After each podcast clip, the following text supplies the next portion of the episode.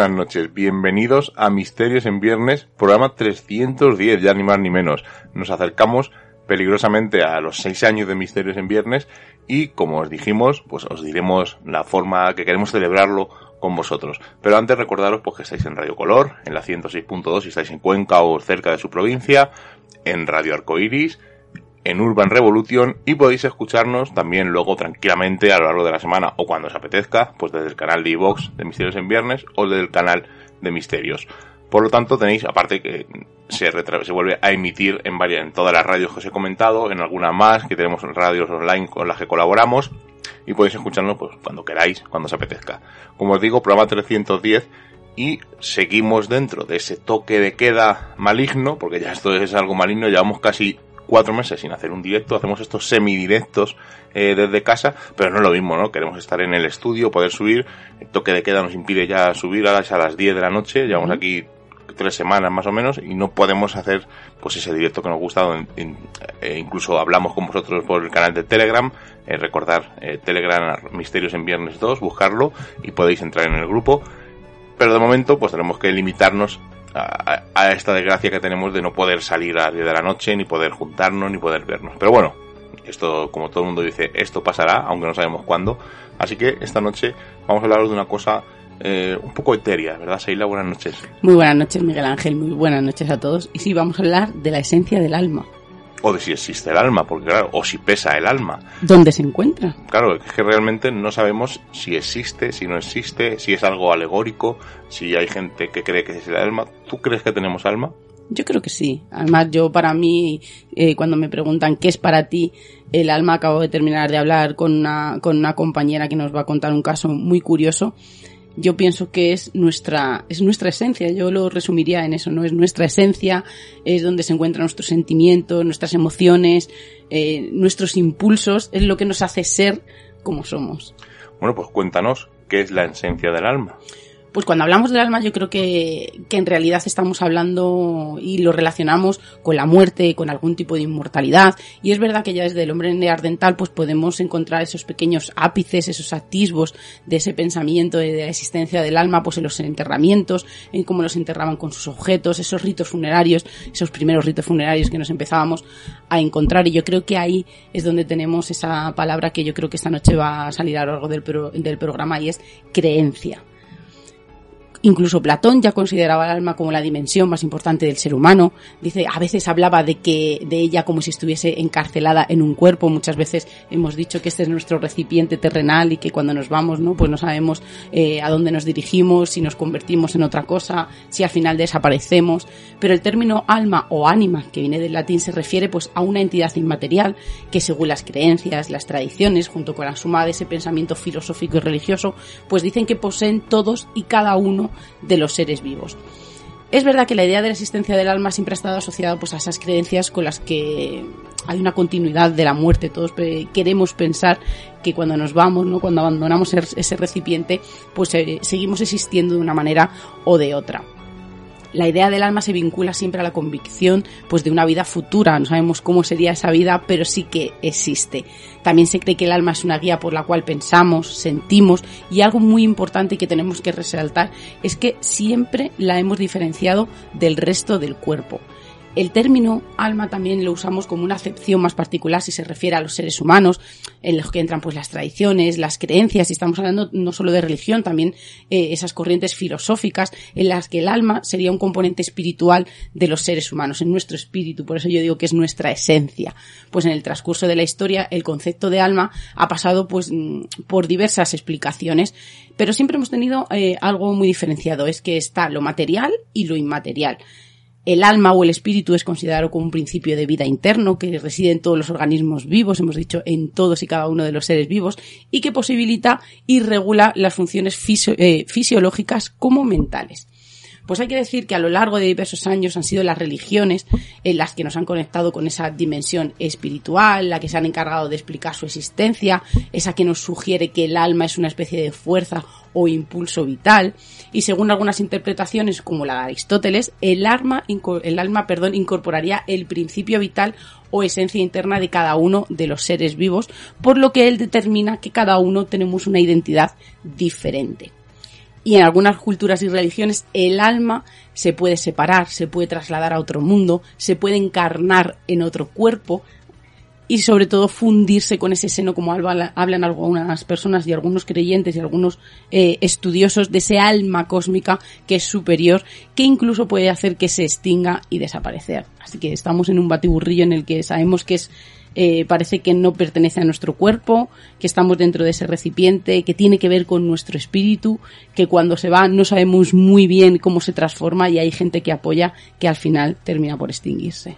Bueno, pues vamos a ver si existe el alma, cuánto puede pesar el alma. Y depende del tipo de alma, ¿no? Porque alma, también aparte de un estudio de grabación, entonces pesaría muchísimos kilos. O alma, el libro de Carlos Sisi, que tiene una historia curiosa detrás, que no vamos a contar, pero es bastante, bastante curiosa, pues el libro de alma de Carlos Sisi puede pesar, digamos, medio kilo, un kilo, pero si hablamos del alma, de lo que estamos hablando, de la creencia del alma, pues vamos a ver si realmente tiene peso o no y de dónde viene esta historia, porque claro, esto tiene que venir de algún lugar.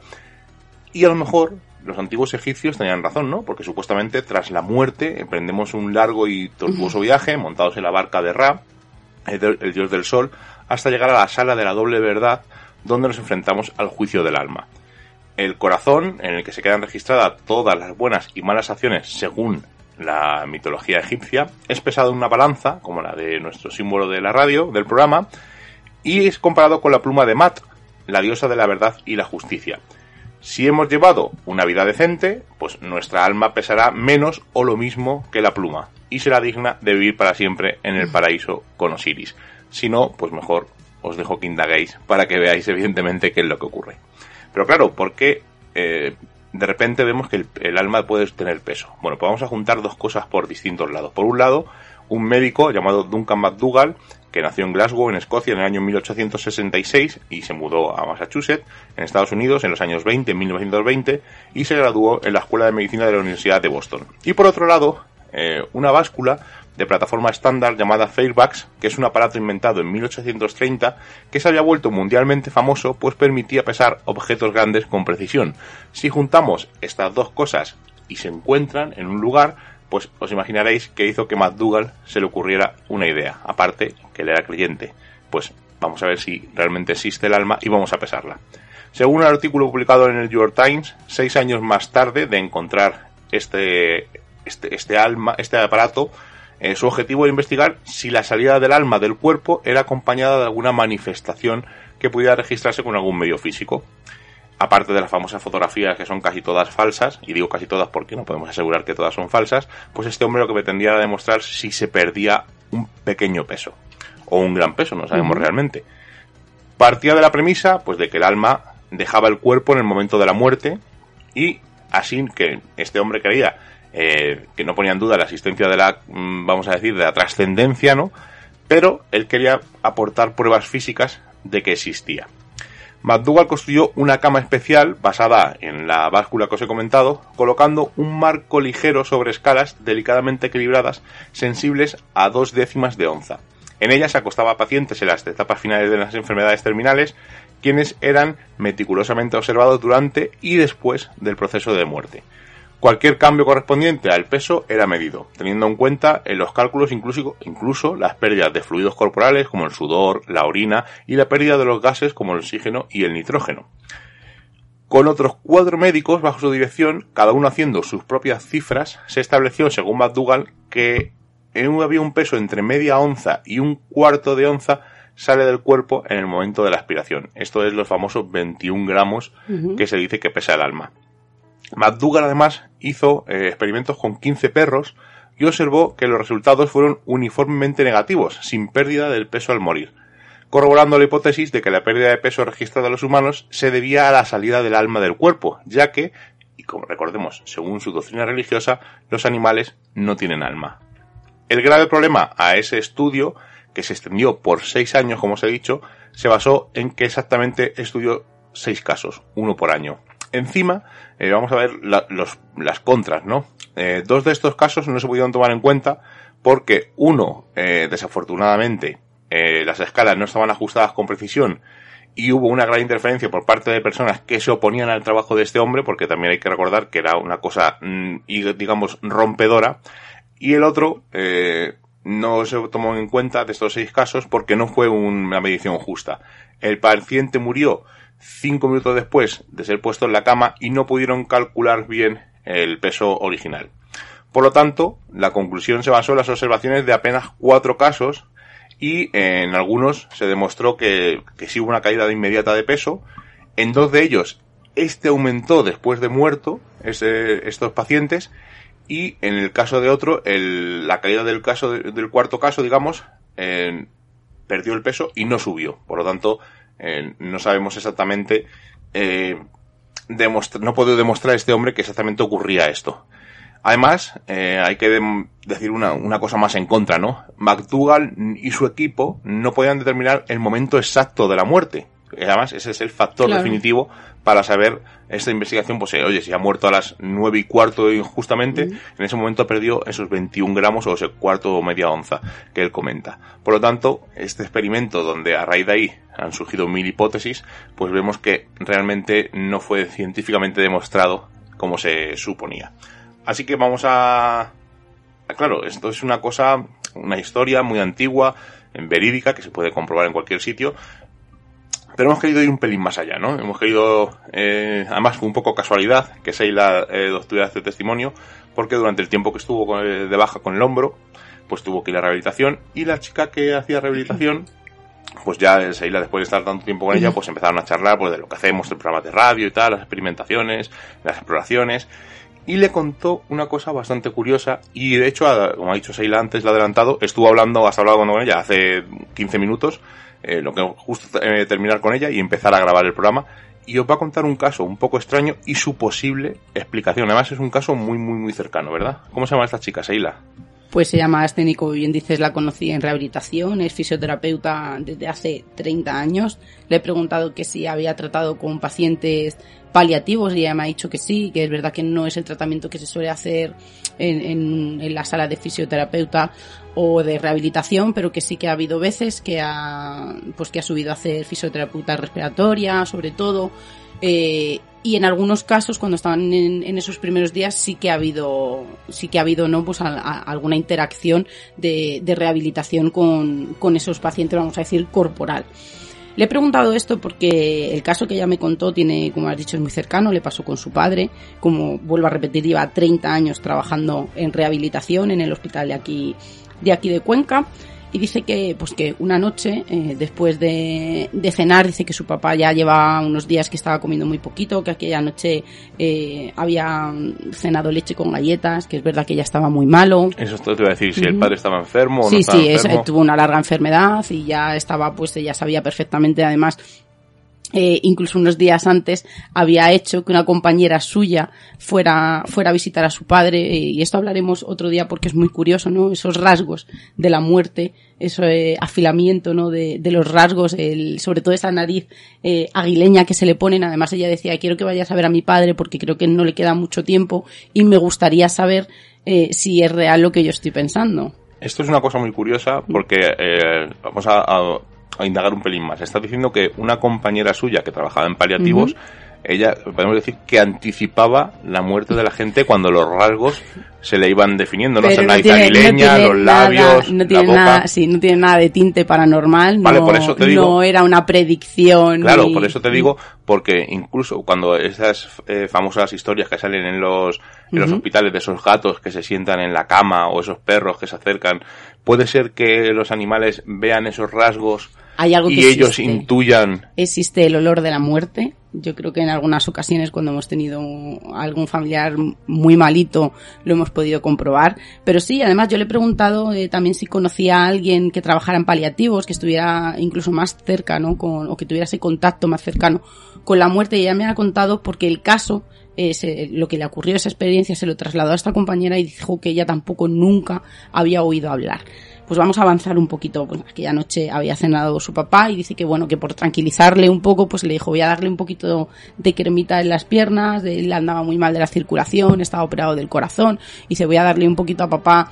de cremita, pues también así se tranquiliza, ¿no? A darle ese pequeño masajito. Y dice que algo ocurrió, eh, pues eh, como sabemos, ¿no? un cuerpo que está encamado, eh, parece no o da la sensación de que pesa más, de que esas piernas, aunque fueran delgaditas, como ella decía, pues en otras ocasiones casi no podía con ellas cuando tenía que movilizarle. Y en este y en esta ocasión dice que no pesaban, dice que al principio no le dio como mucha importancia, pero que luego pues parece no que se empezaba a intranquilizar un poco porque decía que no pesaban absolutamente nada. Yo recuerdo cuando me lo contó decía, es que era eh, es que no te puedo decir como eh, el peso exacto, dice, pero yo podía mover las piernas de mi padre eh, como quisiera, a mi antojo, no pesaban absolutamente nada. Dice que ella siguió con su masajito, dice que seguía pensando que podía estar ocurriendo porque no tenía ni idea, porque nunca le había ocurrido en todos los años que llevaba de, de carrera, ¿no? Y en este caso de haber estado y haber pasado por, eh, por las manos, ¿no? Por sus manos tantos pacientes y que, y que en aquel momento, pues no, ella sabía que, que algo pasaba. Aparte de que a continuación la respiración de su padre, pues se volvió, ¿no? Empezó a hiperventilar, esa respiración jadeante. Pero es de- desde que ella notó de que su padre no pesaba, en este caso, hasta que falleció, pasaron solo 10 o 15 minutos. Una cosa para que los oyentes tengan en cuenta, eh, no achacamos, no, no nos imaginamos el peso que tiene un miembro. O sea, muchas veces lo obviamos. Un brazo puede pesar entre los 8 y los 10 kilos o 11 kilos y una pierna puede pesar entre los 10 y los 15, 16 kilos. O sea, Cuando- obviamos esos datos, pero son, eh, imaginaos la fuerza que tiene el músculo del hombro para aguantar el peso de lo que es simplemente un brazo. Yo lo sé porque eso yo era lo que tenía dañada, era mi lesión y cuando una de las veces que fui a Madrid allá a la mutua, él me dijo, pero ¿qué sientes? Y yo le dije, siento como si tuviera un camión encima de mí, eh, tengo un camión encima de mi brazo y me dijo, es que lo tienes, es que ahora mismo los hilitos que, que soportan esos, esos músculos del hombro que tienes tan dañados, esos, tan- esos tendones, están soportando todo el día 8 kilos. Entonces, eh, una persona normal y corriente, a lo mejor levantar 15 kilos en una caja de leche, habrá gente que dirá, bueno, es algo sencillo, ¿no? O Bueno, chicos, son 15 kilos y no es lo mismo 15 kilos en algo pequeñito que 15 kilos en algo grande. Eh, cuesta más moverlo.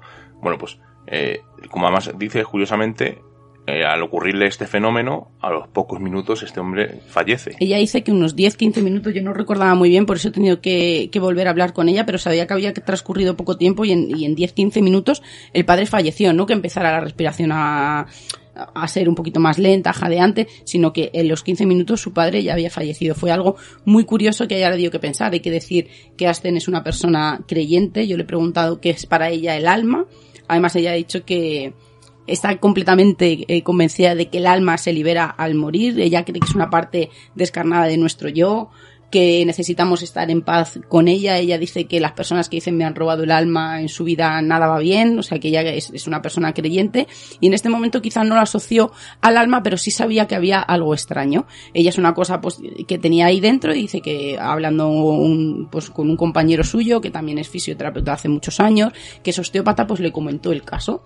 Dice que le pareció muy curioso que no había oído, pero que podría tener una, una explicación y muy lógica. Dice que cuando eh, los órganos eh, empiezan a pararse, cuando empezamos a apagarnos, cuando ya casi, casi eh, nos estamos yendo, pues dice que los fluidos empiezan a converger, parece que se van todos acumulando en el mismo sitio y en el primer, y los primeros sitios en los que empiezan a desaparecer esos fluidos son en los miembros.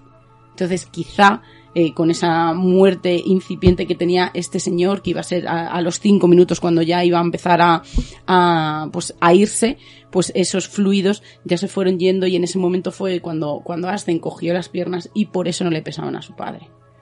Bueno, es un caso curioso. Encima la visión, muy, curioso. la visión de alguien que, un fisioterapeuta que está habituado, claro, pero está habituado a manejar cuerpos, a manejar pesos. Sí. Entonces es algo mm, curioso y por eso queremos rescatar esta historia. Claro, porque ella decía que también tenía un poco de desasosiego porque su compañera que tan cercana a la muerte estaba siempre, nunca había, nunca había experimentado esa sensación, ni siquiera había oído ningún caso de que a nadie le hubiera pasado. Ella, pues, ella me decía, pues a lo mejor era porque era mi padre, porque yo ya estaba, ya, era consciente de lo que iba a pasar, aunque mi cerebro todavía no, o, no fuera consciente de ello en aquel momento, pero sí que es verdad que, que la tranquilizó un poco la explicación de, del compañero y ella dice que es a la que se acoge porque la que le parece mucho más racional, aparte de ser eh, una persona creyente que cree que cuando morimos el alma también se nos escapa, pero quizá no tan rápido.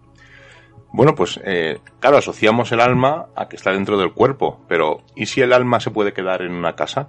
¿O si el alma está dentro de una casa? Porque cuando entras hay veces, a lo mejor a algún oyente le pasará, entra a casas y nota que tienen vida, ¿no? Esta casa está viva. Ahí nosotros nos pasa cuando vamos a casas eh, abandonadas o a lugares abandonados, eh, notamos que ha habido vida, ¿no? Que hay sitios donde se ve que hay vida y otros en los que no. E incluso casas de gente en ah, la que casas vive. habitadas. Vamos y dicen, no, aquí no hay vida. Nosotros nos pasó una vez que fuimos a León a ver a un amigo y nos dejaron una casa para dormir donde vivía una chica que ese fin de semana no estaba, nos dejaron dormir en esa casa y notábamos que no había vida en esa casa. Además la chica luego indagamos y dio la, casualidad de que no le gustaba esa casa, de que tenía miedo y ella dormía solamente en el comedor y en el comedor se notaba, bueno, tampoco se notaba que hubiera vida, pero el resto de la casa parecía pues una casa totalmente fría, desangelada, daba incluso un poco de reparo. No había emociones, es que yo creo que en las casas se nota cuando se vive, cuando uno las disfruta cuando, cuando siempre hay gente, cuando compartes, eh, pues en este caso, pues cumpleaños, navidades, cuando hay muchas emociones, yo creo que, eso le da vida a la casa y por eso siempre decimos ¿no? que en algunos sitios, ah, incluso habitados, se nota ¿no? que, que falta esa chispa. Bueno, pues vamos a ver qué es para interioristas o arquitectos el alma de una casa. Alphonse Tons y Damián Sánchez dice, una casa con alma tiene una historia, posee una experiencia que tiene que ver más con lo espiritual que con lo material. yo estoy totalmente de acuerdo. Fran Silvestre dice, si entendemos el alma como una entidad inmaterial a través de la cual sentimos y pensamos, una casa con alma es aquella que te transmite tranquilidad y serenidad. Y Jaime Beriestein dice, una casa con alma es aquella en la que se refleja la personalidad del dueño en cada rincón. Como veis, cada uno tiene una opinión. Y hay una historia que voy a contaros muy muy rápido de un alma que se aparecía en una isla en Gran Canaria y es la historia es bastante conocida, es el alma de, Tacande. Eh, son unas viviendas hechas en piedra oscura. Eh, la casa, que sigue en pie, eh, tiene unos 6 metros de ancho y unos 22 metros de largo, tiene dos alturas y está ya medio derruida. Y la leyenda de que un alma en pena se quedó cautiva entre las paredes y un techo configuran pues una historia muy muy curiosa. Durante 87 días, el alma de Takande deambuló su pena, o al menos eso es lo que cuentan eh, en esta casa. Aparecía para arrullar a un niño, los presentes dicen que veían cómo la cuna se movía sola, se oía como si hubiera una especie de brisa y no había viento, eh, se oían una especie de cantos, otras veces eran unas voces extrañas que procedían de la nada, el llanto de un recién nacido y allí no había nadie. En ocasiones dicen que por la noche se escuchaban eh, castañuelas, tambores, gente que cantaba. Bueno, pues como os digo, esto transcurrió el 30 de enero del año 1628 y después de esas 87 angustiosas noches, el ente invisible parece que habló y dijo que era Ana González, una mujer de la familia que había muerto en 1625 en el parto de su hijo Salvador. Pero como os imaginaréis, la madre murió, pero el niño no murió. Y por eso esas apariciones para acariciar al niño y si alguien quiere ir a verla, porque esta casa se puede ver, está en la isla de Santa Cruz de la Palma y concretamente en el municipio del Paso, aunque ya digo que la casa está ya en ruinas. Y bueno, pues viendo que el alma de una casa, hemos visto cómo puede ser esta historia, esta leyenda del alma de Tacande, pues vamos a ver cuáles son las representaciones del alma. Vamos a hablar de las representaciones y de la simbología del alma. Pues el alma en todas las vertientes que conocemos y en todas sus representaciones parece que siempre la hemos reflejado en movimiento, ¿verdad? Bueno, saliendo del cuerpo cuando uno fallece, según una creencia u otra, entrando en otro cuerpo, en forma de sombras. Claro, pero podemos confundir alma y espíritu, ¿no? Porque yo veo más un espíritu como algo que se mueve que el alma, ¿no? El alma, el espíritu podría ser incluso en un momento dado algo que se viera, pero el alma no, ¿no? El alma es algo inmaterial, algo, no sabemos exactamente. Hay gente que lo puede mezclar, gente que lo puede separar. Yo veo dos cosas distintas, ¿no? Un espíritu que el alma, ¿no? Porque incluso en en la mitología japonesa hay objetos inanimados que si aguantan 100 años vivos, o sea, si aguantan 100 años, eh, estos objetos tienen vida y tienen alma. De hecho, en muchas de las historias de los, de los fantasmas japoneses eh, están basados en esta leyenda podría ser, pero sí que es verdad que, es todo no un poco, pero siempre esas representaciones que vemos en cuadros, en ilustraciones, parece que el alma está en movimiento. Pues una de las primeras representaciones de esta movilidad las encontramos en Egipto y lo hacemos en los jeroglíficos. Para los egipcios había distintos tipos de alma, una de las más cercanas es la representación de Ba, que es la parte que trasciende a la muerte del cuerpo y que también le daba pues esa personalidad al ser. Ba se representaba como un ave con cabeza de humano que sobrevolaba el cuerpo para reunirse con Ka, que era el principio universal de la vida. Hay que decir que los, los, primitivos cristianos representaron en sus monumentos el alma humana libre de las trabas de la carne, se dirigían a esa patria celestial y lo hacían con unos símbolos muy concretos y que hemos visto en cientos de cuadros e ilustraciones. La han ilustrado la han dibujado como un caballo corriendo para conseguir el premio de los Juegos del Circo, un barco o una barca con unas velas desplegadas hacia un faro o llegando al puerto, un cordero o una abeja sola eh, que va al rebaño eh, con el buen pastor, una paloma a veces volando, a veces junto a un vaso vacío que querría representar la imagen del cuerpo abandonado por el espíritu, otras veces posada en un florido jardín representación del paraíso. Y algo que a mí me gusta mucho y, y que lo encuentro en muchas obras es una mujer saliendo de un cuerpo inanimado. En muchas ocasiones también el alma se ha representado y atribuido en un animal en concreto, la mariposa. ¿Lo sabías? Sí, sí, sí, eso sí es bastante típico. Pues los artistas de la antigüedad representaban incluso a Platón con alas de mariposa en la cabeza porque fue el primer filósofo griego que trató la inmortalidad del alma. Se, también se representa como una mariposa volando sobre la boca de una máscara cómica eh, que parece indicar que el que la lleva está vivo o animado. Pero ¿por qué las mariposas? Pues entre los antiguos la mariposa eh, sobre todo era la representación del renacer, era el emblema de la imagen del alma y de la atracción inconsciente hacia lo luminoso, hacia la luz. Pues el fallecimiento del cuerpo humano dicen que es muy parecido, idéntico a lo que sucede cuando una mariposa pues emerge de su capullo. El capullo puede compararse al cuerpo humano, a este recipiente que estamos hablando, pero no es idéntico a tu ser real, sino que se trata solamente de la casa donde vive por un tiempo. Morir es mudarse de una casa a otra, como en algunas creencias apoyan. Pues en la antigüedad también se creía que la transformación de esta mariposa era similar al viaje del alma de un cuerpo terrenal a un cuerpo espiritual, el símbolo de la inmortalidad, del renacimiento, de la resurrección, para ellos todo eso es la mariposa. En este caso también la mariposa está asociada a los viajes entre los mundos en busca del conocimiento, atravesando fronteras y con las experiencias propias de la inconsciencia. Pero vamos a hablar también de la mariposa en otras creencias. Pues la mariposa es el símbolo de los Side, que es una raza sobrenatural de la mitología que pertenece a la mitología irlandesa y la escocesa, y serían como hadas o elfos y que representan una metamorfosis, una transición metafórica de los espíritus que esperan renacer, morir en el otro mundo para nacer en este, en un perpetuo intercambio. A estos espíritus eh, se han de volver a nuestro mundo, se les solía representar como hadas montadas en mariposas para recordarnos ese símbolo de la transformación. Pero hay algo muy curioso. ¿Cuál es el símbolo de la psicología? Cerebro. El tridente. Ah. que es la vigésima tercera letra del alfabeto, del alfabeto griego y es eh, reconocido como el símbolo del alma y sería como la representación de una mariposa con las alas extendidas. Esta letra representa la palabra psique, que comenzó a, utilizar, eh, a utilizarse para referirse en un principio a las mariposas, y después pasó a significar aliento, soplo y más tarde alma. Antiguamente el alma se le atribuía la capacidad de pensar, de sentir, y la psicología era considerada el estudio del alma y la ciencia del alma también. Hay algunas vertientes que apoyan que ese tridente tendría que ver también con el demonio, en el que dicen que antes eh, todas las enfermedades mentales se suponían que venían del maligno. Bueno, pues vamos a ver después de esto de mi, ¿has visto mi, mi, mi ah, psicología? Digo, cerebro, rápidamente, ahí, eh, mi asociación. está mal asociado. Bueno, pues he quedado ahí un poco como, pues, rápidamente lo primero que se me ha ocurrido. Es como si has dicho farmacia, pues entonces sí que pienso ya en otras cosas, pero al decirme psicología he dicho cerebro. Bueno, vamos a ver dónde está el alma, o dónde supuestamente se ubica el alma dentro de las personas, evidentemente. Bueno, pues eh, como yo no lo sé, he recurrido a grandes filósofos y a grandes personajes de la historia, y ellos os van a decir dónde supuestamente piensan que está. Platón, que le ha nombrado Seila, suponía que el alma estaba situada en el cerebro. Aristóteles la colocaba en el corazón. Heráclito la buscaba en la sangre, curiosamente. Epicuro sospechaba que estaba en el pecho. Descartes apuntó que podía estar en la glándula pineal. Y esto no está muy descabellado, ¿eh? Soemering eh, la encontraba en los ventrículos cerebrales. Kant creía que se encontraba en el agua contenida en las cavidades del cerebro.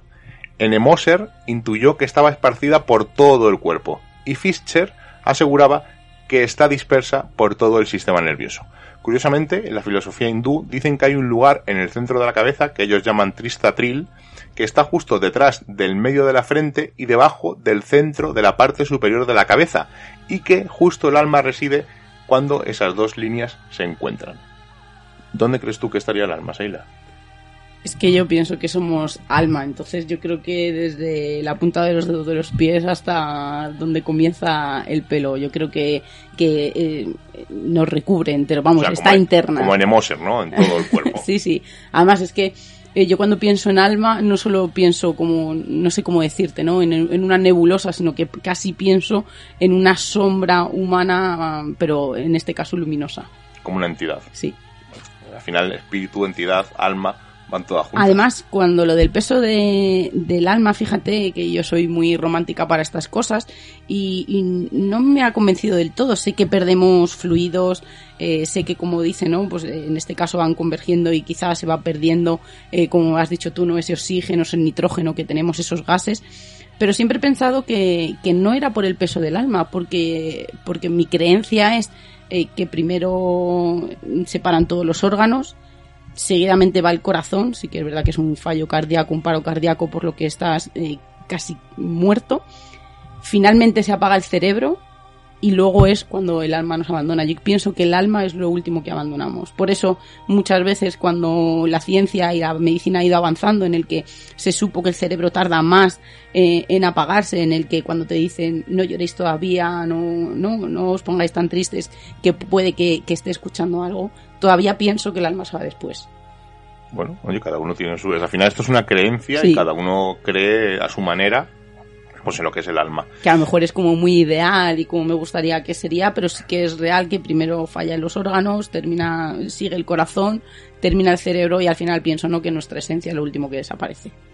Bueno, pues cuéntanos qué piensa o qué opina la religión sobre el alma. Pues a lo largo de la historia nos hemos preguntado miles de veces y en diferentes formas si la existencia del alma. Pues la concepción del alma va a variar siempre dependiendo del contexto, como hemos dicho antes, de las creencias, de la religión y sobre todo de las disciplinas que, que aborde este concepto, porque estamos hablando de religión, creencias y ciencia. Pero vamos a comenzar con, con la religión. La religión siempre ha dado respuesta a la existencia del alma desde, vista, desde un punto de vista espiritual, siempre lo ha asociado a lo trascendente, a lo incorpóreo. Y vamos a hablar eh, cómo lo ven algún tipo de religión, algunas según en diferentes religiones. Pues el alma desde el punto de vista védico o Veda, que es la antigua lengua indoeuropea de la India, y sobre todo lo que nos dicen los antiguos textos religiosos, pues el ser Atman, que es eterno, sin nacimiento ni muerte, que se está constituido de una forma diferente de la del cuerpo físico y que posee conciencia propia.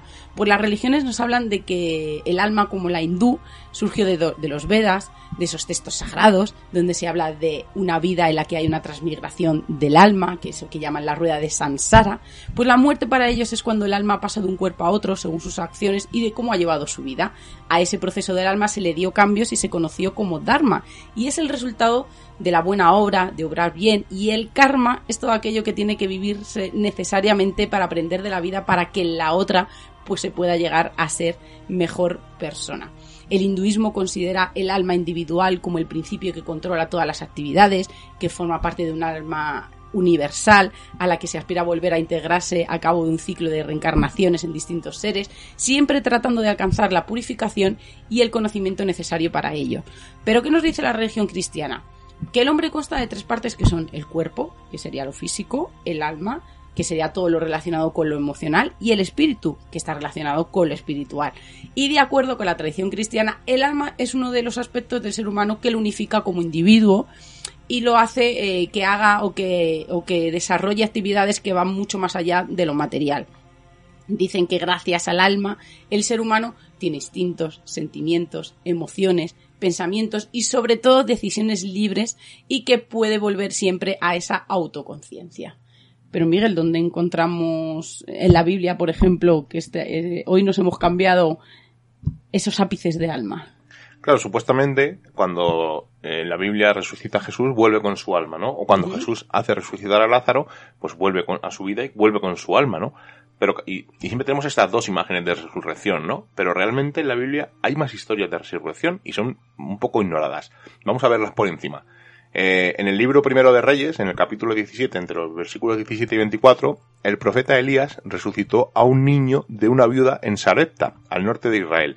Y en el segundo libro de Reyes, en el capítulo 4, en el versículo eh, 32-37, el profeta Eliseo, el sucesor de Elías, resucitó a un niño de la ciudad de Sumen y después se lo entregó a sus padres.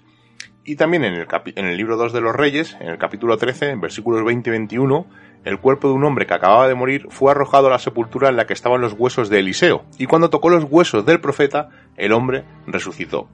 Pero no solamente hay estos casos, hay muchos más. Vamos a ir al libro de, al libro de Lucas, al Evangelio de Lucas, el capítulo 7, los versículos 11 y 15, cuenta que Jesús interrumpió una procesión funeraria en Naín para resucitar al único hijo de una viuda. Uh -huh.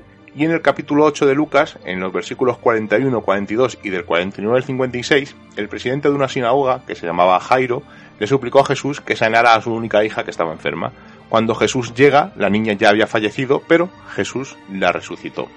Nos vamos al libro de los Hechos, al capítulo 9, versículos 36 y 42, donde el apóstol Pedro resucitó a una cristiana llamada Dorcas, que era muy querida por su generosidad.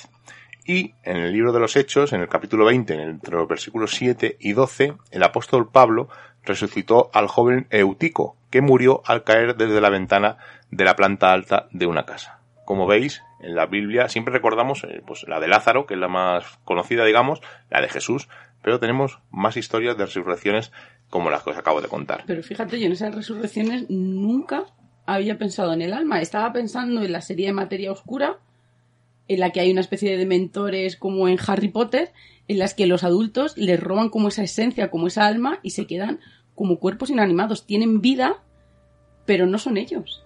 Además, curiosamente, en materia oscura, el alma son los uh -huh. daimonios, ¿no? Esos que van con ellos y se materializan y son una especie de animales que van cambiando según el estado de ánimo o según ellos. Son, eh, digamos, eh, personas independientes, ¿no? Esas almas. Aunque eh, si fallece una persona, muere ese daimonion y si muere el daimonion, fallece la persona.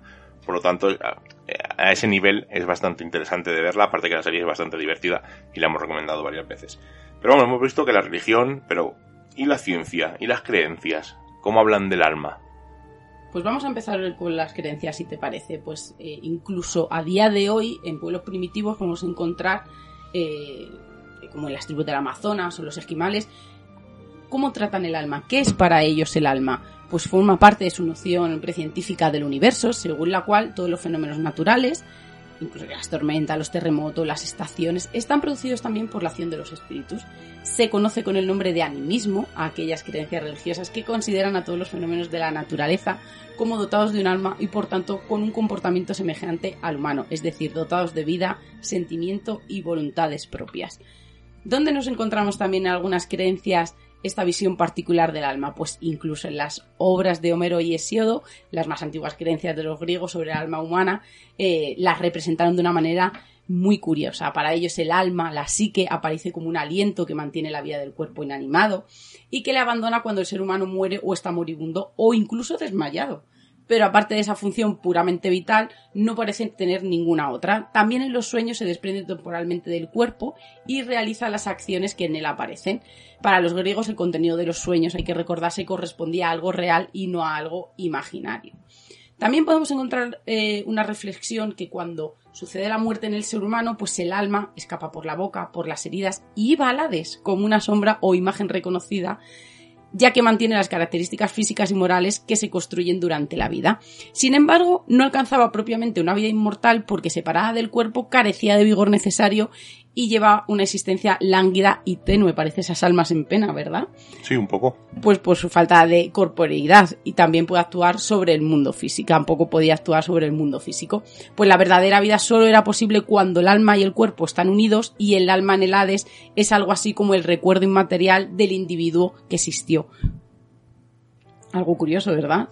Sí, desde luego es un poco es curioso. Pasa que Claro, tocamos el tema de las creencias y cada uno cree, como estamos viendo, tú tienes una creencia del alma, eh, tenía otro tipo de creencia, yo puedo tener otro tipo de creencia, al final las creencias, pues es cada uno su mundo, su vivencia, pero bueno, veamos un poco la ciencia, ¿no? Vamos a ver qué nos dice la ciencia. La ciencia sí concibe el alma, la asocia a lo material. Es verdad que en determinadas partes de la ciencia sí que se reconoce el alma, porque la asocian a esa visión poética o la reducen a la cognición. Pero bueno, eh, yo creo que es un adelanto en la que la ciencia sí tenga en mente lo que es el alma pues eh, se continúa con esa visión tradicional de negarla en algunas, en algunas vertientes. Yo creo que más que negarla es una versión escéptica en la que se hacen muchas dudas, pero también es verdad que algunas teorías más actuales comienzan a pensar en su existencia y es que gracias a estos nuevos descubrimientos eh, se han dado cuenta de que la naturaleza del ser asociado eh, está asociado siempre al tiempo y al espacio. La entienden como un sinónimo de la mente, eh, desde esa visión, como decimos, un poco más poética, pero se reduce y la reducen al concepto de la cognición y sobre todo de la conciencia. En el paradigma científico actual no suele reconocerse la dimensión espiritual, más bien se apunta a que no hay necesidad del alma y se nos explica la vida pues a través de ecuaciones, de la actividad del carbono, de las actividades de las proteínas y sobre todo de los procesos físico-químicos. Pero también es verdad que lo que le está dando muchos quebraderos de cabeza a estos escépticos sanos es el biocentrismo, que se plantea que sí existe el alma, que hay algo más allá del tiempo, que la vida va mucho más allá de átomos y de partículas, que algo tiene que haber que se nos escapa para que la vida surja tal y como la conocemos. Y es que el científico estadounidense eh, Robert Lanza pues sugirió esta teoría en la que considera que la vida y la biología son esenciales para el ser, la realidad, el cosmos y afirma que la conciencia crea el universo y no al revés. Y para otros planos de conocimiento científico, el espacio y el tiempo son herramientas de la mente y lo asocian a la existencia. Son reflexiones y estudios que les invitan y nos invitan a pensar que una parte de la mente o del alma es inmortal y que existe fuera de estas categorías que son, pues, como hemos dicho, el espacio y el tiempo. Bueno, pero claro, cuando hablamos del alma, yo creo que debemos tocar un tema que es básico y esencial, ¿no? Vender el alma al diablo. Por supuesto, no podía faltar esta noche. Es algo típico. Ya en su momento, en el programa de la música maldita, comentamos esos pactos con el diablo, en esos cruces de camino. Pero eh, sabéis que me gusta indagar en estos grimorios virtuales y he encontrado un pacto con el diablo que puedes hacer desde casa. Además, eh, en este caso recomiendan eh, no hacerlo a la ligera y porque dice que funciona. Bueno, pues eh, hay que primero hay que entablar contacto con el diablo y hay que hacer un ritual. Primero vestir de negro y blanco para mostrar respeto al diablo y crear una atmósfera apropiada de acuerdo con el criterio para que se haga presente. Eh, formar un pentagrama con cinco velas que funcionará como altar y además debemos apagar toda fuente de luz y la única luz que exista es la que dé las propias velas. Hay que dibujar el sello de Satán en el suelo, que mm, si no sabéis cómo es, os lo subo al grupo de Telegram para que lo veáis. Y usar una espada para dibujar un pentagrama invertido en el aire que se conecte con el sello de Satán que acabas de dibujar. En este punto ya deberíamos estar en una especie de trance y eh, puede que tengamos una visión, que escuchemos una voz, que sintamos una presencia eh, distinta o que haya alguien detrás nuestro, como si el aire eh, se moviera, algo abrumador, algo más denso. Y puede que sintamos también incluso que una especie de energía entra en nuestro cuerpo y en nuestra mente, haciendo que sintamos cosquillas desde los dedos de los pies hasta la cabeza. En este momento ya sabemos que hemos hecho entablado contacto y que podemos eh, celebrar un contrato con el maligno. En teoría, podemos decirle lo que queramos y debería poder entenderlo, siempre que lo hagamos con respeto y desde nuestra posición inferior como mortal. Eh, hay un párrafo que recomienda este, esta persona y os la voy a leer tal cual. Gran Lucifer, el caído, el portador de la luz, el auxiliar de la humanidad, busco ayuda en asuntos de gran importancia. Deseo convertirme en una persona potenciada, desarrollar poderes que me liberen de las ataduras de las limitaciones físicas y mentales ordinarias. Te invoco, Lucifer, concédeme un poder y una sabiduría inimaginables. Te invoco, te invoco, entra en mi alma, mente y cuerpo y supuestamente dices esto y ya aparece. Hace la magia, ¿no? No, aparece, eh, haces el contrato. Evidentemente, como no he hecho el pentagrama con la espada, pues no funcionará. Y recomiendo a los oyentes que si alguno lo hace, oye, bueno, no recomiendo hacerlo, oye, cada uno haga lo que quiera, pero si alguno lo hace, pues que nos deje un comentario y nos diga si ha funcionado o no ha funcionado. Pero bueno, después de este extraño grimorio, vamos a ver un caso de un pacto de una persona con el diablo real. Las primeras referencias al pacto con el diablo son cristianas, de santos que pasaron crisis de fe, pero que luego se arrepintieron y pidieron al final romper ese acuerdo con la intermediación, por ejemplo, de la Virgen o de otros santos que sí eran devotos. Pues si algún día visitáramos el Archivo General de México, podríamos encontrar una joya, y es una confesión en la que dice yo, Francisco Javier Palacios, hago donación de mi alma al príncipe de las tinieblas en su posesión de que me hace cumplir lo que he pedido. Yo no reconozco a otro Dios sino a Él. Así prometo de hoy en adelante no creer nada de lo que creen los cristianos y reniego del nombre de cristiano. Este documento había sido, presentado por Francisco Javier Palacios, fraile de la Orden de Santo Domingo destinado en Osaka, en México, y tiene una historia detrás. Era 1790 y el Tribunal de Santo Oficio, la Inquisición, quería conocer los argumentos de este hombre que quería desviarse de su anunciada vocación por la vida religiosa, y también una historia que circulaba con ese supuesto encuentro con Satanás. Pues ese fue el documento que presentó ante la corte que lo juzgaba y que atendía a su casa. Y así narró, pues que todo comenzó a partir del amor entre Palacios y una jovencita de nombre Josefina, que le obligó a internarse en el monasterio de la Orden de Santo Domingo, pero que él no estaba muy interesado pues en ser fraile y pronto se cansó. Pues y así pues eh, lo que hizo fue idear un plan, pues amenazado por Josefina y sin verse con otra salida, pues inventó que había hecho un pacto con el diablo por el cual no le quedaría más opción a las autoridades que expulsarlo. No podía ser una manzana podrida dentro de ese frutero. Pues el joven fraile dijo que durante mucho tiempo estuvo invocando al diablo y que finalmente una de esas fórmulas pronunciadas pues hizo posible la aparición y lo describió 21 años, rostro regular, semblante áspero, de un aspecto melancólico, vestido con una capa negra y un birrete blanco, y que le dijo, he venido a que cumplas lo que me prometiste.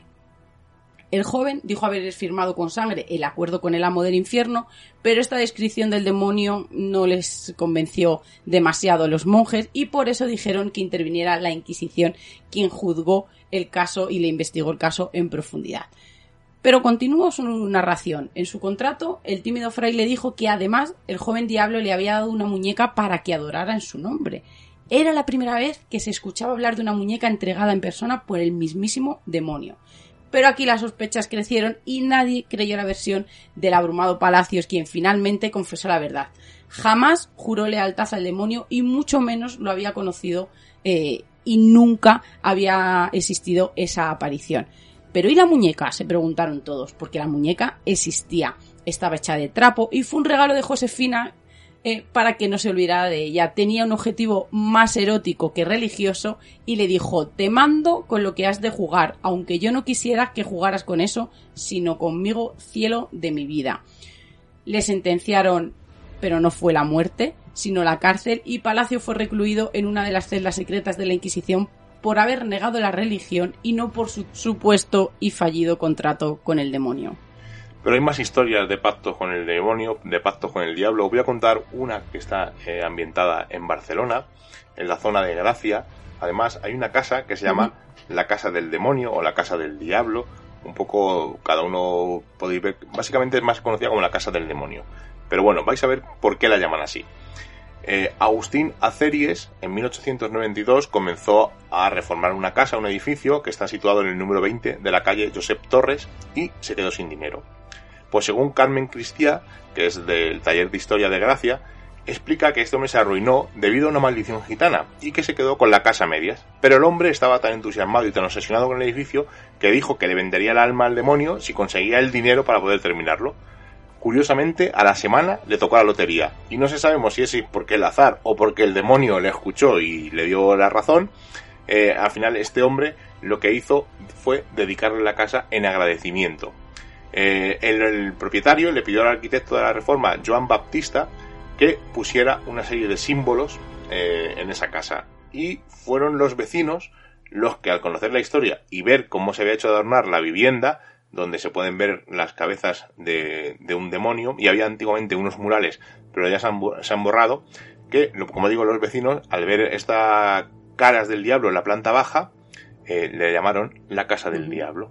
Y ahí está esa casa que podéis visitar en la calle Josep Torres, número 20 además.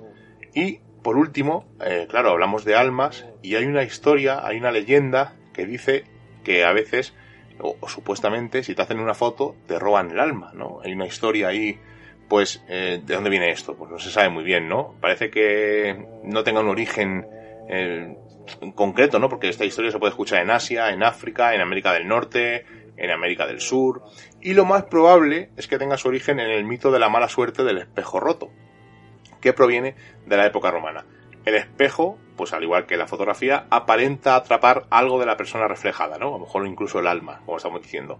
Pues el espejo la toma prestada solo en el instante en que nos estamos mirando y se refleja la imagen, mientras que la fotografía la retiene por lo menos durante un tiempo más largo hasta que esta fotografía se destruye. Si el espejo se rompe, la imagen atrapada no se puede devolver completamente. De ahí que se diga que esa mala suerte atribuida al espejo roto. Pues quizá de esta historia del espejo roto venga la historia de que al hacerte una foto te roban el alma. Desde luego es algo curioso y que queríamos reflejar hoy también. A mí no me gusta romper las fotos porque pienso que tienen alma. Son parte de tu historia, entonces eh, igual que claro, igual que das eh, valor a ciertas cosas en tu casa, porque eh, aparatos o, regalos, por ejemplo, esto me regalaron por mi tal cumpleaños una persona que tengo mucho cariño, pues igual pasa un poco, ¿no? Con las fotos, entonces creo que ese puede ser uno de los de las vertientes, digamos. ¿Hay fotógrafos de almas? Mm, me imagino que igual de fantasmas, ¿no? Pasa claro que cada uno lo que crea en alma, pues será cierto o no. No sabemos si. Yo creo que fotógrafos de alma como tales, yo creo que no existen, ¿no?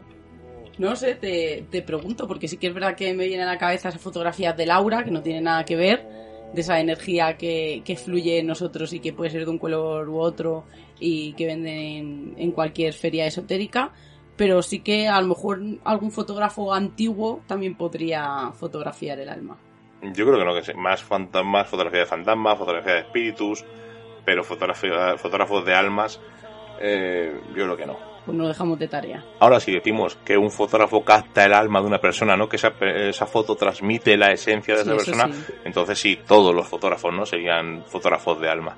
Pero bueno, es un tema yo creo que, claro, volvemos a lo mismo, que como el alma no tiene representación, salvo esa mariposa que hemos comentado, o cada uno tiene una creencia, una forma de representarla, pues yo creo que no. Un espíritu ya todos lo achacamos, ¿no? esa mm, forma etérea, eh, o como una especie de fantasma, entonces podría fotografiarse, pero como el alma es tan extraña, vamos a decir, no podemos catalogarla como un fotógrafo de almas. Pero fíjate, ahora estoy recordando que igual que en muchas culturas eh, esas fotografías roban el alma, ¿no? El espíritu. Y, que se sigue esa, se sigue actualmente esa tradición o ese pensamiento. También estoy recordando que cuando mi tía Luisita estuvo tan malita y le hicieron la foto antes de que, porque dijeron le queda muy poco, está muy malita, vamos a hacerle esa foto que se hacía antes de que falleciera. Yo recuerdo que mi abuela decía, para si luego la pasaba algo, yo le dije, abuela, pero porque le hiciste esas fotos y encima estaba tan malita, joder, pues parece que no estás en tu momento, en tu mejor momento para que te hagan una foto, porque me imagino pues que estaría pálida, lánguida, ¿no? Que no tendría ganas ni de vestirse la chiquilla para, para hacerse una foto medio en condiciones como ellos querían. Y ella me decía, ya, pero es que si le pasaba algo, yo tenía como capturado ese momento en el que estaba viva, en el que aunque estaba malita la teníamos aquí y yo creo que al final, en resumen, era no pues que estaba allí su alma y que siempre estaría en esa foto. Voy a dejar con este pensamiento. La filosofía de los Rosacruces dice, el hombre es un espíritu que habita en un cuerpo y que tiene un alma. Espíritu se es, alma se tiene. Y yo estoy totalmente de acuerdo. Como siempre, pues dar las gracias a todas las personas que nos comentaron en el programa de la semana anterior, en el canal de iVox, pues eh, tanto a Carmen como a Mogur, a Cristina Blanco Moreno, a Alechuza72 y a José Alba Jiménez Sánchez. Eh, daros las gracias por comentarnos el programa, esperemos que os haya gustado y esperemos igual pues que os guste este y recordaros que la semana que viene volveremos. Os vamos a decir antes de nada pues la idea que tenemos sobre el programa, mm, vamos a hacerlo el 313 para celebrar esos seis años. Pues la idea es que nos mandéis lo que os dé la gana. ¿Cómo nos conocisteis? Si os gusta, qué no os gusta, el programa que más os gustó, el que menos os gustó, eh, si lo que hacemos os interesa, no os interesa, si hemos tenido alguna vivencia, nos hemos conocido en persona, eh, no sé, cualquier cosa que se os ocurra, porque no queremos hacer pues el típico caso, no recomendarnos un libro, o si habéis tenido una vivencia, lo que os apetezca. O sea, no vamos a centrarlo en un tema, son seis años de Misterios en Viernes, por lo tanto, lo que, como si nos queréis mandar una felicitación, como si nos queréis mandar una crítica, como si nos queréis decir, pues esto es una mierda, o lo que queráis. O sea, no tenemos ningún problema. Y todo lo que nos mandéis lo vamos a emitir tal cual. Eh, haremos una pequeña selección eh, simplemente por los que lleguen en orden, los que lleguen primeros, para hacer el radio edit de una hora y luego en iVox pues meteremos el, largo con todos los comentarios, que, los audios que nos mande la gente. ¿Qué forma de mandarlo? Muy sencillo, a misteriosenviernes.gmail.com podéis mandarlos eh, al muro de Facebook, podéis mandárnoslos al grupo de Telegram, buscar Misterios en Viernes 2 y me lo mandáis a mí por privado como queráis, de la forma más sencilla que queráis y como sea más cómodo. Así que eh, es, un programa para vosotros, o sea, hecho por vosotros, nosotros no vamos a aportar casi nada en ese porque es una celebración y al fin de cuentas eh, poco podemos aportar en ese momento, más que daros las gracias a todos los que nos mandéis. Oye, a lo mejor hacemos un programa de 10 minutos y no nos manda nadie ningún audio, no lo sabemos, así que ahí lo dejamos, puertas abiertas para que lo mandéis. Nosotros mandaremos algún mensaje a algunos compañeros de otros programas y tal, pues para que cuenten lo que ellos quieran. Eh, no sé, es que cada uno que cuente lo que le dé la gana. Y son seis años y que hagan lo que quieran, que nos critiquen, que nos alaben, que cuenten una anécdota que vivieron con nosotros, eh, cómo llegaron a a escuchar mis historias en viernes, no sé, eh, alguna encerrona que hemos hecho, lo que se les ocurra.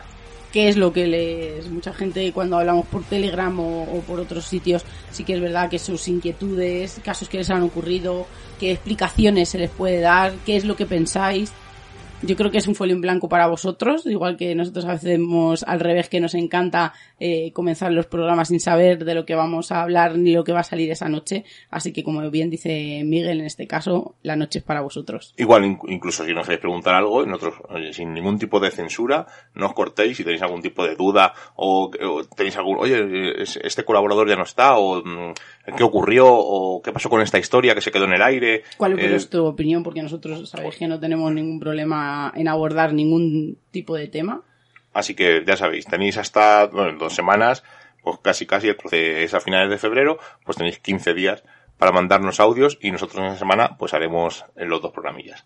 Así que sin más, nos despedimos. Seila, buenas noches. Muy buenas noches. Como ya hemos pasado el umbral mágico de la medianoche y nos reclama el misterio, nos ocultamos nuevamente en nuestras guaridas a seguir con nuestra vida mundana. Y la próxima semana nos volveremos a encontrar con nuevos temas del misterio, los cuales no revelaremos en su totalidad, porque recordad, estáis escuchando en Radio Color, en Radio Arcoiris y en Urban Revolution Misterios en Viernes. Hasta la semana que viene.